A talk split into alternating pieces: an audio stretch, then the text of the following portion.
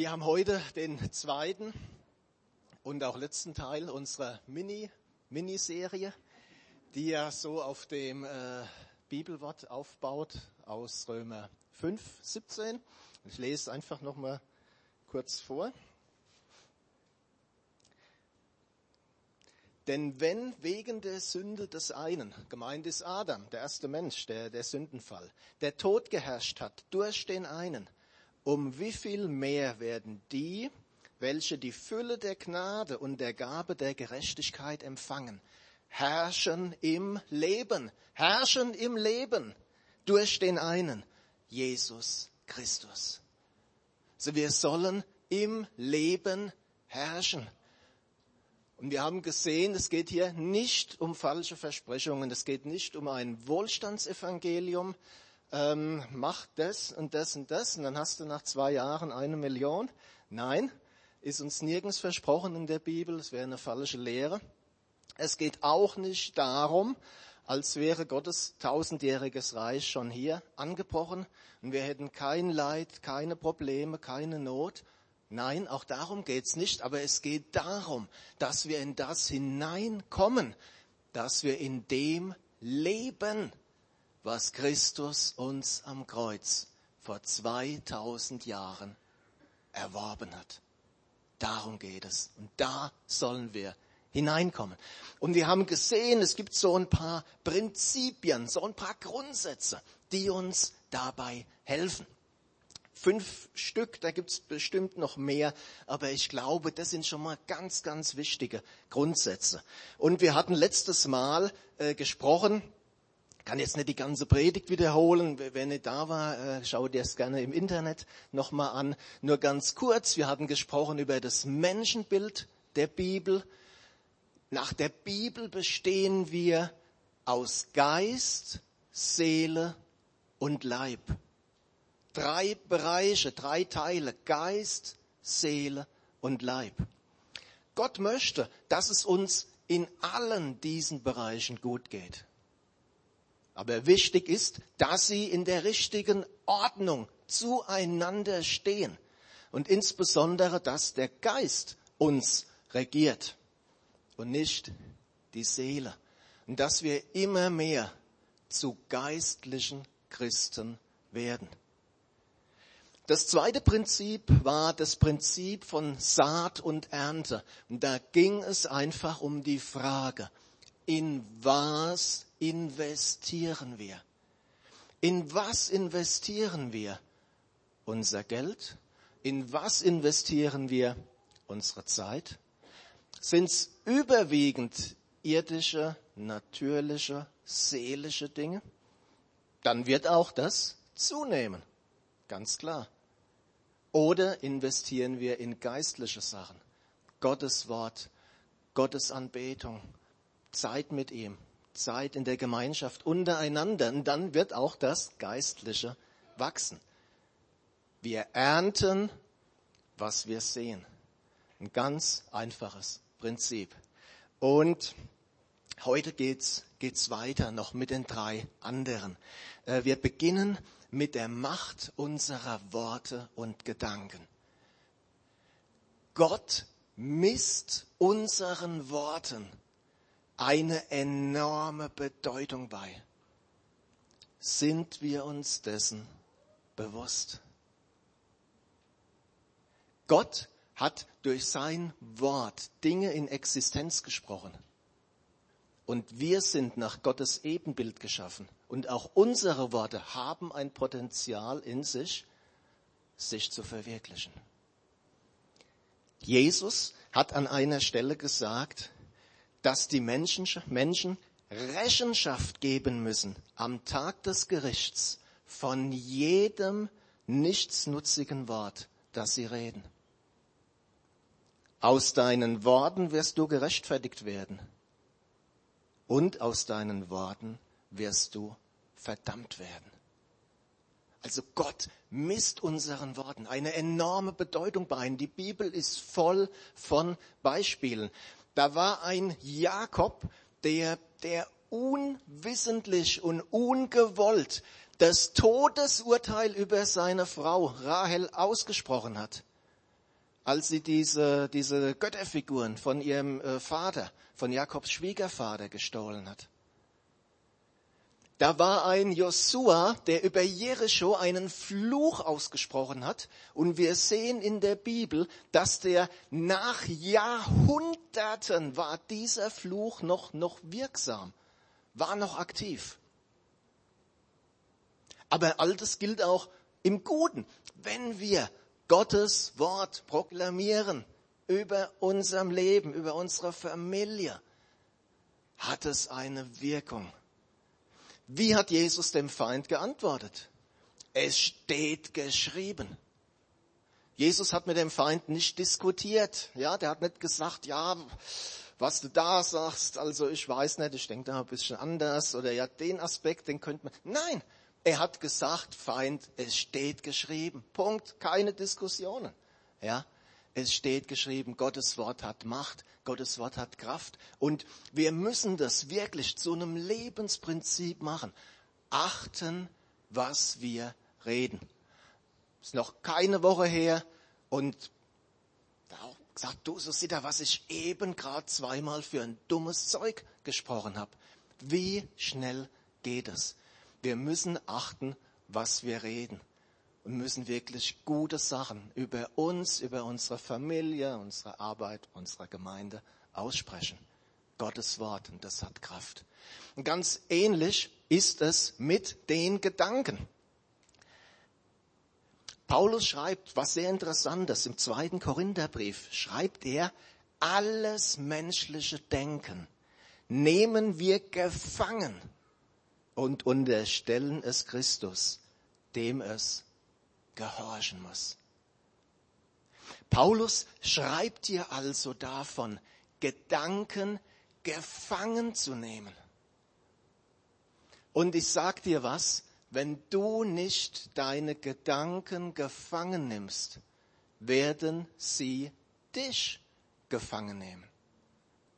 Und ich habe da mal ein sehr drastisches Beispiel gehört, das will ich gerne wiedergeben hier, weil ich finde es so treffend einfach und so gut.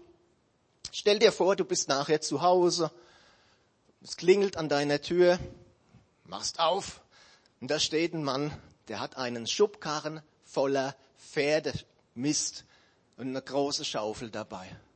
Und der fährt mit einem Schubkarren in deine Wohnung und fängt an, mit der Schaufel den ganzen Mist zu verteilen. Was würdest du machen? Du würdest doch sagen, stopp, aufhören, raus, sofort raus. Oder würdest du sagen, ja, interessant, darf ich äh, Ihnen noch den, den Schubkarren halten? Natürlich nicht, aber mit unseren Gedanken machen wir es oft genauso. Wir lassen jeden Blödsinn in uns rein. Es ist so. Und äh, Paulus schreibt im Zusammenhang dieser Verse, er schreibt von Festungen. Das heißt, wenn wir falsche Gedanken lange genug glauben, können die zu Festungen werden. Eine Festung ist eine Einrichtung im Militär, die eine Armee hindert, an irgendeinen Ort zu, zu gelangen. Das heißt, diese Festungen können dich davon abhalten, in das hineinzukommen, das Gott für dich hat. Ich, ich kann nichts, mein Lebtag nie zu irgendwas bringen. Ja, mein Vater schon gesagt und der Opa auch, weiß ich. Kann so eine Festung sein. Gott liebt mich nicht. Ich weiß es so ganz tief innen drin fühle es und ich weiß einfach, Gott liebt mich nicht. Ja, gedankliche Festungen, das sind Lügengebäude des Teufels. Ja, Gott hilft vielleicht dem und den, aber mir in der Situation, nee, Gott tut doch da nichts für mich. Und so sind das Lügen die sich aufbauen in unserem Denken. Ja, und Jesus, er wird in der Regel diese Festungen nicht für uns zerstören. Er will, dass wir es mit ihm gemeinsam machen. Und das ist so wichtig, auf unsere Gedanken zu achten. Und es geht nicht immer jetzt nur um Sünde, auch Gedanken des Zweifels etc. Ja, vergleichen, ist dieser Gedanke, stimmt er mit Gottes Gedanken über meinem Leben überein? Und wenn nicht, dann sage Gedanke, ich nehme dich nicht an. Ich nehme dich gefangen unter den Gehorsam gegen Christus. Wir brauchen eine Gedankenhygiene, so will ich es mal sagen. Auf unsere Worte und auf unsere Gedanken achten, Gottes Worte, Gottes Gedanken über unser Leben, über unsere Situation wirksam werden lassen. Das ist so ein wichtiges Prinzip. Und ich habe es in der vergangenen Predigt mal gesagt, die, die Zukunft, wo wir sind in ein paar Jahren, wird maßgeblich davon bestimmt, welche Gedanken wir jetzt über unser Leben haben. Und lass dich von Gottes Gedanken erfüllen. So wichtig. Ja, das zweite Prinzip ist auch enorm wichtig. Das Prinzip von Segen und Fluch. Die Bibel macht den Unterschied sehr, sehr klar und deutlich. Da war ein Mann namens Abraham, hat der eine oder andere vielleicht schon mal gehört davon.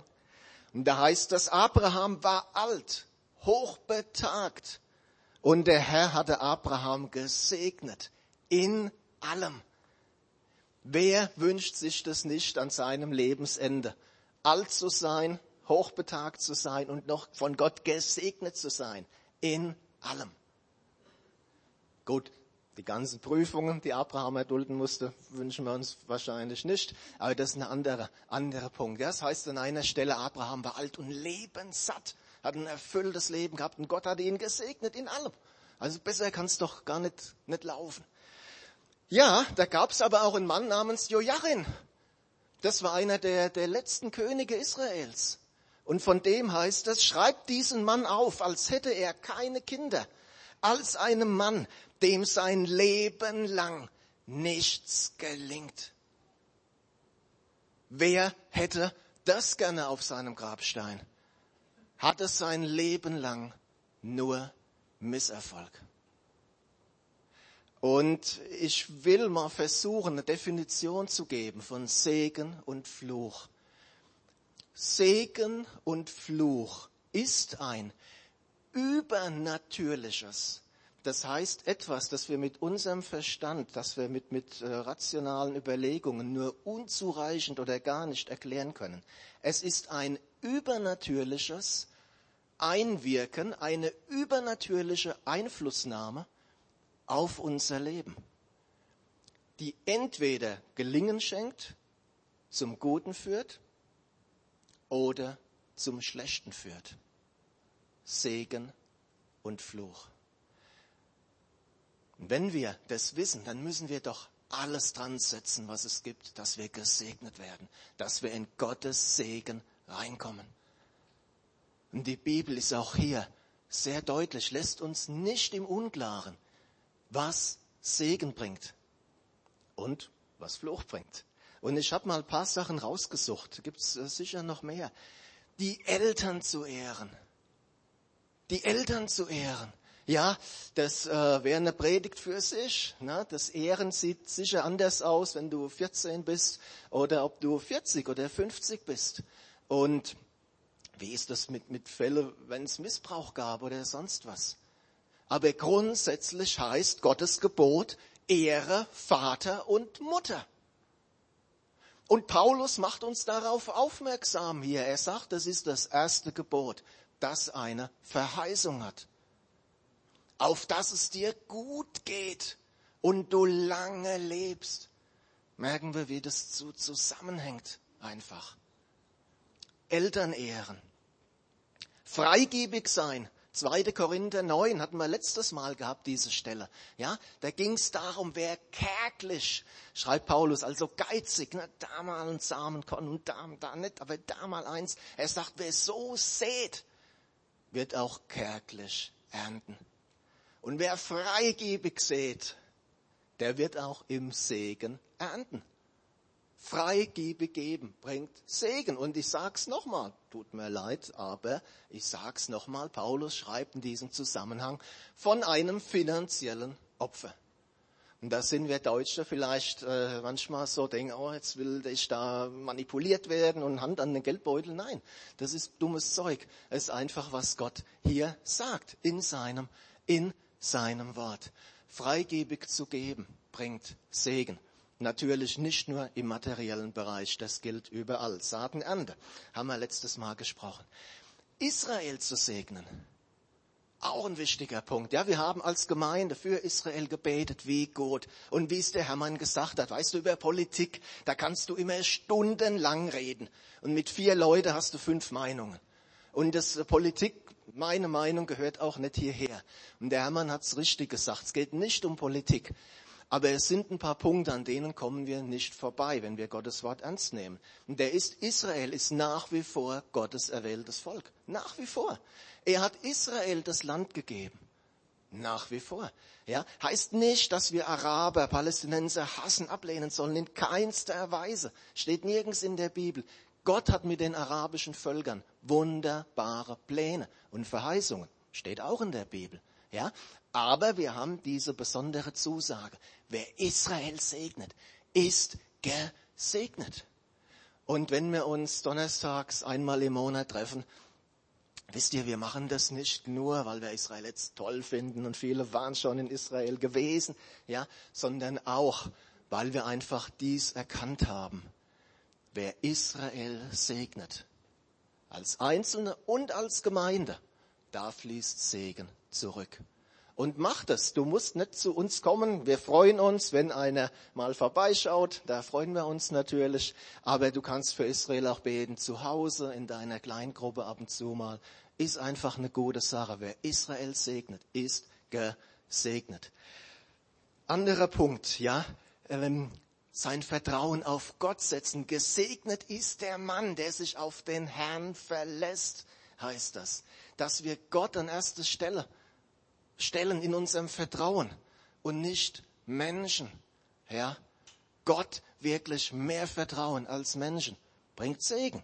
Sagt die Bibel, das sind nicht meine Ideen, steht so in der Bibel. Gesegnet ist der Mensch, der sich auf den Herrn verlässt. Und wenn du wissen willst, was Fluch bringt, dann mach genau das Gegenteil davon. Und das ist Erfolgsgarantie, ja, weil Gottes Wort trügt nicht in die eine und auch nicht in die andere Richtung. Es liegt an uns, es liegt an uns, ob wir den Segen ergreifen, ob wir ein Leben im Segen führen wollen oder nicht. Und vielleicht denkt jetzt auch der eine oder andere, ja, bei dem Punkt und dem Punkt, da habe ich alles andere gemacht, als im Segen zu leben. Oder vielleicht bei meinen Vorfahren, NS-Zeit, keine Ahnung.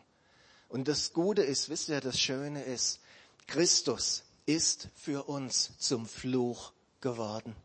Im Galaterbrief im Kapitel 3 heißt es, dass er uns losgekauft hat von dem Fluch des Gesetzes. Weil als Christus am Kreuz starb, ist er für uns zum Fluch geworden. Und wenn wir oder unsere Vorfahren hier schuldig geworden sind, dürfen wir es zu Jesus bringen. Wichtig ist es, konkret zu bekennen, so konkret wie möglich. Und dann sich auf, unter Berufung auf diese Stelle von jedem Fluch zu lösen und in den Segen einzutreten. Wir wollen nachher am Ende der Predigt, auch in der kurzen Gebetszeit, das wirklich praktisch machen. Segen und Fluch. Was für ein Unterschied. Letzte Prinzip, und das ist vielleicht neben dem Menschenbild der Bibel das Allerwichtigste, das Prinzip der Vergebung. Und ich möchte dazu eine etwas längere Stelle vorlesen. Ich habe es nicht als Folie, sonst hätten wir noch 15, 15 Folien mehr gebraucht. Äh, ich lese es vor und die beiden letzten Verse, die beiden letzten, die sehen wir dann wieder hier. Das ist aus Matthäus 18, ab Vers 23. Deswegen ist es mit dem Reich der Himmel wie mit einem König, der mit seinen Knechten abrechnen wollte. Als er aber anfing abzurechnen, wurde einer zu ihm gebracht, der zehntausend Talente schuldete. Das ist eine unvorstellbar hohe Summe. Da er aber nicht zahlen konnte, befahl der Herr, ihn und seine Frau und die Kinder und alles, was er hatte, zu verkaufen und damit zu bezahlen. Der Knecht nun fiel nieder, bat ihn kniefällig und sprach, Herr, hab Geduld mit mir und ich will dir alles bezahlen. Der Herr jenes Knechtes aber wurde innerlich bewegt, gab ihn los und er ließ ihm das Darlehen. Jener Knecht aber ging hinaus, fand einen seiner Mitknechte, der ihm hundert Denare schuldig war. Viel, viel, viel kleinere Summe. Unbedeutend im Vergleich dazu. Und er ergriff und würgte ihn und sprach, bezahle, wenn du etwas schuldig bist. Sein Mitknecht nun fiel nieder, bat ihn und sprach, habe Geduld mit mir und ich will dir bezahlen. Er aber wollte nicht, sondern ging hin und warf ihn ins Gefängnis, bis er die Schuld bezahlt habe.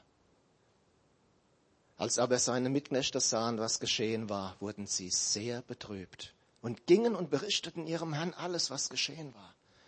Da rief ihn sein Herr herbei und sprach zu ihm, Böser Knecht, jene ganze Schuld habe ich dir erlassen, weil du mich batest. Solltest nicht auch du dich deines Mitknechtes erbarmt haben, wie auch ich mich deiner erbarmt habe? Und jetzt kommen die zwei entscheidenden Verse. Und jener Herr wurde zornig und überlieferte ihn den Folterknechten, bis er alles bezahlt habe, was er ihm schuldig war. So wird auch mein himmlischer Vater euch tun, wenn ihr nicht ein jeder seinem Bruder von Herzen vergebt. In meinen Augen spricht Jesus hier bildlich von dämonischen Mächten und Einflüssen, denen wir uns öffnen können, wenn wir nicht von Herzen vergeben. Können Mächte der Krankheit sein, Mächte der Depression, alles Mögliche, wenn wir nicht bereit sind, von Herzen zu vergeben. Diese Folterknechte, von denen da die Rede ist. Und du sagst jetzt vielleicht, ja, vergeben, aber was der oder die oder mir angetan hat, wie kann ich das vergeben? Wie soll das möglich sein? Und ich sage dazu Punkt eins: Vergebung heißt nicht Böses gut zu nennen. Darum geht es nicht. Vergebung heißt nicht Böses gut zu nennen.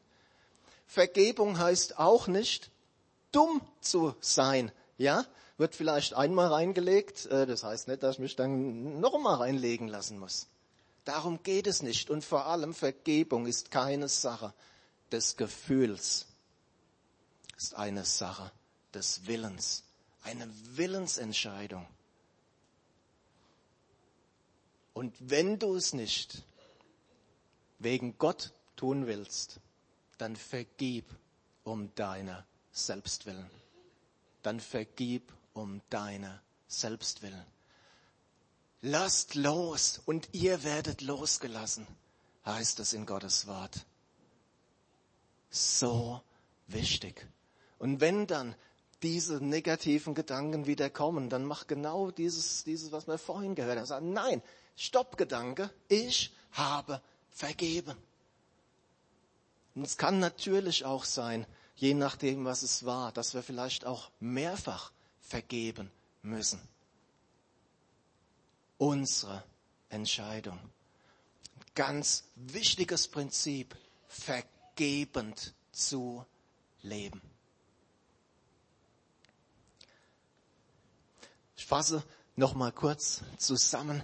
Die Melanie, bist heute echt gefordert. Melanie, darfst noch mal hochkommen. Ähm, Gott möchte, dass wir ein siegreiches Leben haben, dass wir in dem leben, was Christus uns geschenkt hat, was er für uns schon hat, was für uns vorbereitet ist. Wichtig sind, dass wir verschiedene Prinzipien beachten.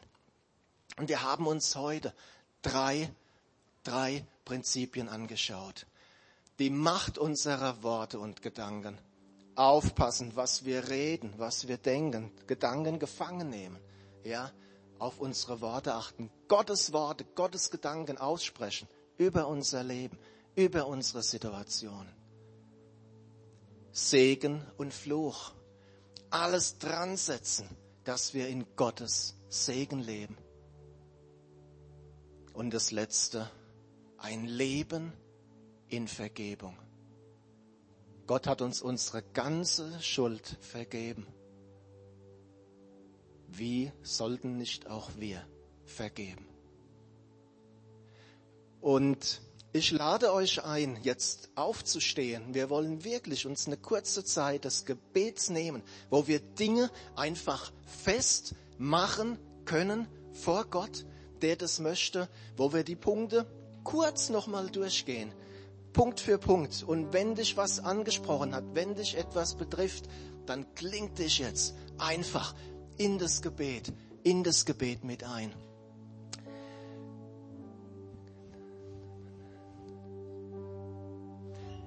Dir ist vielleicht bewusst geworden, ja, da und da und da, was habe ich da für ein dummes Zeug ausgesprochen? Über mich selbst oder über meinen Ehepartner oder über meine Kinder. Oder vielleicht wurde auch über dich etwas ausgesprochen, das dich belastet. Dann bring das jetzt zu Gott. Bring diesen Ausspruch zu Gott. Bitte ihn um Vergebung oder vergib je nach Situation und sage, ich nehme dieses Wort nicht an, ich erkläre dieses Wort für ungültig, sprich es konkret aus.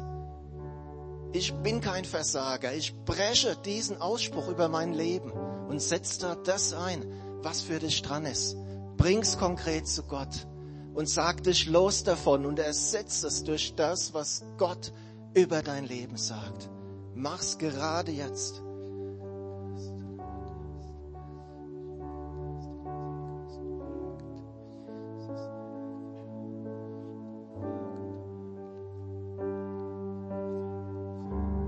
Genauso mit den Gedanken. Du, du weißt, wo in deinem Denken Bollwerke sind, Festungen sind, die dich davon abhalten, in das, was Jesus doch für dich hat, hineinzukommen. Und mach's jetzt wirklich konkret, sag ich zerstöre diesen Gedanken XY in Jesu Christi Namen. Ich nehme ihn gefangen unter den Gehorsam gegen Christus. Mach's jetzt, sprich's aus für dich. Sag es ihm konkret.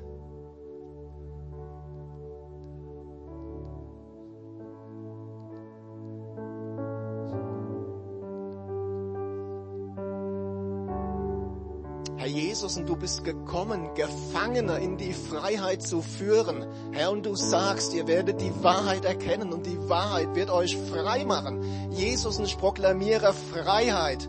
Freiheit, Herr, in der Gedankenwelt. Freiheit, Herr Jesus, von falschen Aussprüchen über unserem Leben, über dem Leben anderer, die wir getätigt haben. Jesus, wir nehmen diese Dinge gefangen, wir zerstören sie in deiner Vollmacht, Herr. Jesus, denn wir wollen in deine Freiheit hineinkommen. Herr, wir proklamieren, ich proklamiere gute Worte, göttliche Worte, gute Gedanken, göttliche Gedanken über uns, über unserem Leben. Halleluja. Segen und Fluch. Wenn du es weißt, da waren jetzt Punkte, da bin ich schuldig geworden, habe meine Eltern eben nicht so geehrt, wie es Gott gewollt hat oder Israel war mir nicht nur egal, ich war gegen Israel. Bring's jetzt vor Gott. Bitte ihn um Vergebung. Und dann sag, ich breche hier jeden Fluch. Jesus, du bist für mich zum Fluch geworden. Und ich breche jeden Fluch über meinem Leben, im Leben meiner Familie. Und wenn du weißt Dinge von den Eltern oder Großeltern, gibt's so Generationenflüche auch, Okkultismus, Antisemitismus, das sind oft Sachen, die ziehen sich durch die Familie wie ein roter Faden. Dann brich sie jetzt. Du hast die Vollmacht in Jesus Christus, nicht in dir, aber in ihm. Und dann brich es jetzt, bring es jetzt vor Gott und brich diese Dinge.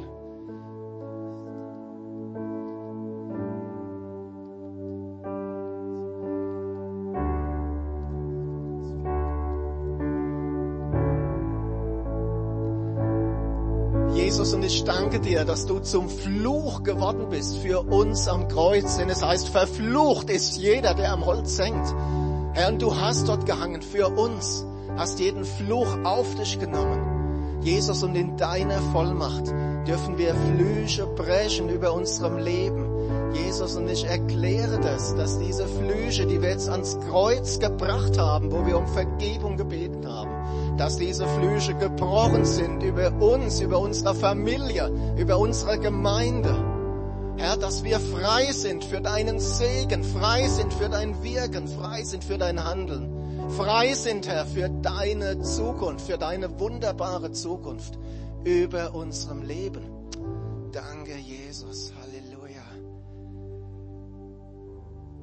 Und der letzte Punkt, und das ist vielleicht für manche hier das Schwerste, ich weiß es. Aber ich sag dir trotzdem, wenn du jemandem etwas zu vergeben hast, dann mach es jetzt. Bring es jetzt vor Gott und sag, ich vergebe der Person XY. Sprich es konkret aus für dich. Und nicht laut reden. Gott hört dich, aber sprich es in deinem Herzen konkret aus. Ich vergebe der Person XY für das und das, was sie mir angetan hat. Mach's konkret. Es hat Kraft, wenn wir Dinge konkret benennen. Bring's jetzt. Bring's jetzt vor Gott. Vergebt und euch wird vergeben. Lasst los und ihr werdet losgelassen. Bring's jetzt vor Gott.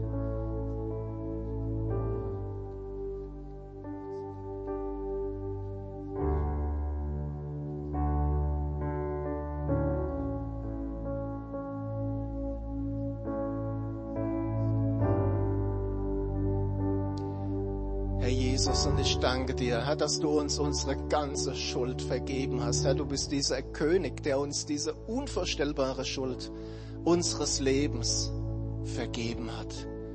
Oh Jesus, und auch wir wollen denen vergeben, die an uns schuldig wurden. Jesus und ich bete jetzt wirklich für jeden, der diesen, diesen Willensschritt getan hat dass sich die Gefühle auch dazu einstellen. Aber es geht um die Willensentscheidung. Jesus, und wenn dann wieder andere Gefühle, Erinnerungen kommen, dann schenk jedem die Kraft zu sagen, nein, stopp, ich habe vergeben. Und dabei bleibt es, Herr. Oder wenn es dran ist, dann eben nochmal zu vergeben. Jesus, hilf du uns, vergeben zu leben, so wie du uns vergeben hast. Amen. Amen. Ja, vielen Dank, Melanie. Ähm, vielleicht sind Sachen, weißt du, ganz klar, das ist mir klar. Es gibt manchmal Dinge, die, die kann man nicht in, in 30 Sekunden irgendwie vor Gott bringen und regeln. Dann nimm dir heute vielleicht doch, heute Nachmittag, eine halbe Stunde für Gott. Komm zu ihm, freut sich doch so auf uns und bring ihm nochmal den ein oder anderen Punkt. Oder auch wir, wenn gerne, wenn das jemand möchte, nach dem Gottesdienst auch noch einmal beten, wenn da einer Punkte hat. Es manchmal auch gut, Sachen auszusprechen, auch vor der sichtbaren Welt. Da ist auch nochmal eine Kraft drin.